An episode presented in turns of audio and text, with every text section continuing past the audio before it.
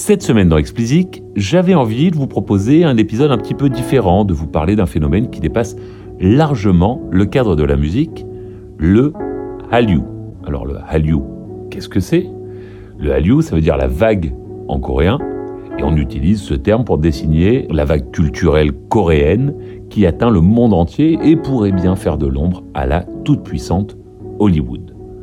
Depuis quelques semaines, quelques mois, les articles pullulent sur le sujet et j'avais donc envie de vous en parler. Alors avant de commencer, euh, je voudrais euh, par avance présenter mes excuses à euh, toutes les personnes qui parlent le coréen et qui pourraient être choquées par ma façon de prononcer des mots coréens. Voilà, je ne parle absolument pas coréen, donc je vous demande d'être tolérant avec la façon que j'ai de prononcer les différents mots que je citerai tout au long de cet épisode. Voilà, c'est dit. Alors pour bien réaliser euh, la réalité de cette vague, commençons par lister les preuves de son existence, mais aussi les preuves de sa puissance. Côté musique, nous en parlons souvent ici, la puissance de la K-pop au niveau mondial n'est plus à prouver. Les groupes comme BTS ou Blackpink collectionnent les records des meilleurs démarrages, à tel point que l'industrie musicale commence un petit peu à leur chercher des poux.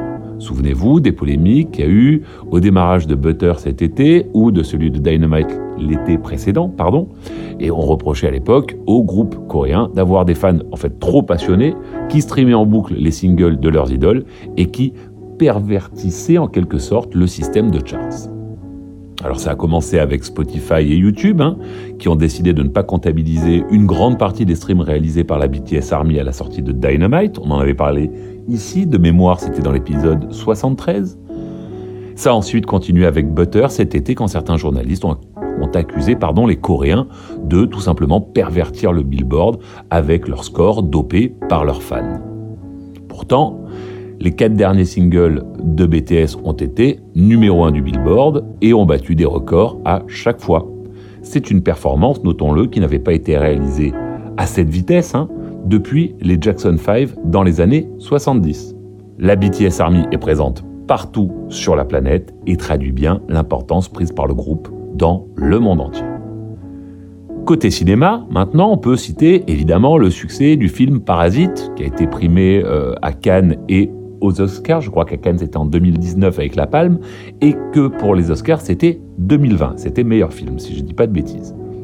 Alors, si le film est une critique assez acerbe hein, de la société coréenne, il n'en demeure pas moins une très belle promotion de son cinéma.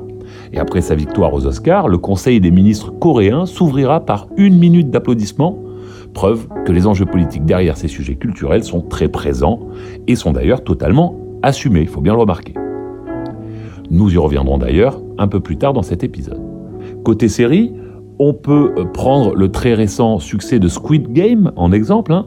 Squid Game qui a été un succès sur Netflix, mais on peut aller euh, plus loin, il faut voir plus loin, parce que si on parle de ce qui s'appelle les K-dramas, quelque chose de beaucoup plus large que les simples séries comme Squid Game, euh, on parle de succès phénoménal dans toute l'Asie depuis bientôt presque 30 ans. La Chine et le Japon ont été les premiers pays où la version coréenne, on va dire, des soap opéras a connu autant de succès. Ils ont connu tant de succès que le terme Hallyu, en fait, est né en Chine à la fin du siècle dernier pour désigner le succès de ces séries. C'était d'ailleurs euh, assez négatif comme connotation. Hein. Le Hallyu, c'était pas un terme que le journaliste chinois employait euh, de façon euh, positive. Signalons également le succès de ces K-dramas dans des pays complètement inattendus, par exemple comme l'Iran. En effet, ces productions sont validées par Téhéran, qui les trouve compatibles avec les valeurs de la République islamique. Le phénomène est également en train de s'enraciner en Inde, devenant parfois un concurrent sérieux aux stars de Bollywood. Nous ne sommes donc pas dans une conquête de l'Occident, mais bien dans une conquête du monde, du monde entier. Alors comment la Corée en est-elle arrivée là?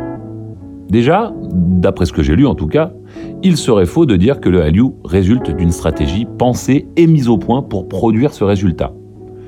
C'est plutôt le résultat d'une heureuse, j'aurais envie de dire, conjonction de facteurs. Les experts expliquent que euh, c'est principalement la conséquence de trois de ces facteurs. Tout d'abord, la démocratisation de la Corée du Sud dans les années 80, combinée à la crise économique qu'elle a vécue dans les années 90. Deuxièmement, le goût des Coréens pour les arts dits populaires comme le chant, la danse, etc. Et troisièmement, alors les Chaebols, je ne sais pas si on dit ça comme ça, c'est gigantesques conglomérats coréens, justement, et qui ont compris, ces conglomérats, l'intérêt qu'ils avaient à investir lourdement dans les productions culturelles, eux qui étaient des groupes qui étaient, on va dire, euh, à l'origine principalement industriels. Le gouvernement coréen y verra aussi l'opportunité de faire la promotion du pays et de sa culture à l'étranger. C'est un soft power version pays du matin calme. Il va s'associer, le gouvernement, aux Chaebols afin d'essayer d'amplifier les effets de Hallyu sur l'image générale du pays. La Corée jouit aussi d'une image assez neutre en Asie et au-delà. C'est ce qui lui permet de placer ses productions là où d'autres n'y arrivent pas. Par exemple, euh, en Asie, la Corée n'a pas l'image clivante de la Chine ou du Japon, ce qui lui a permis du coup bah, de placer ses productions à peu près dans tous les pays. Hors Asie, on en a rapidement parlé tout à l'heure, mais la Corée parvient à s'exporter dans un pays inattendu comme l'Iran, ou par exemple les autres, l'autre soft power américaine eh ben, a énormément de mal à s'implanter, voire est complètement proscrite. Il serait presque plus juste, d'ailleurs, plutôt que de parler de Hallyu, de une vague, de parler de plusieurs vagues successives pour le décrire. Vu que le phénomène existe maintenant depuis plus de 20 ans, presque 30 ans, et prend un peu plus d'ampleur à chaque fois. La cuisine coréenne, appelée Hansik, ou même l'alphabet coréen appelé Hangul, bénéficie du même phénomène. Aux États-Unis, par exemple, on a assisté pendant le confinement à une explosion de l'apprentissage de l'alphabet coréen pour parvenir à déchiffrer les inscriptions qui sont dans les séries. Alors, tout ça mis bout à bout, bah, si on repense euh, aux réactions que commence à avoir l'industrie du divertissement américaine, bah, on comprend mieux un petit peu son changement d'attitude. Musique en tête, en fait, qui, je pense, trouvait le Hallyu amusant tant qu'il s'agissait de Gangnam Style en 2012, mais qui commence à trouver que l'engouement pour ce pays et ses stars va trop loin. Alors le soft power américain et son show business se feront-ils ringardiser par les stars coréennes? Eh bien c'est bien là toute la question. Allez, c'est tout pour cette semaine. Comme d'habitude, si vous ne l'avez pas encore fait, abonnez-vous à la newsletter. Le lien est en description. Pour me soutenir, donnez-moi 5 étoiles sur Apple et abonnez-vous où que vous nous écoutiez.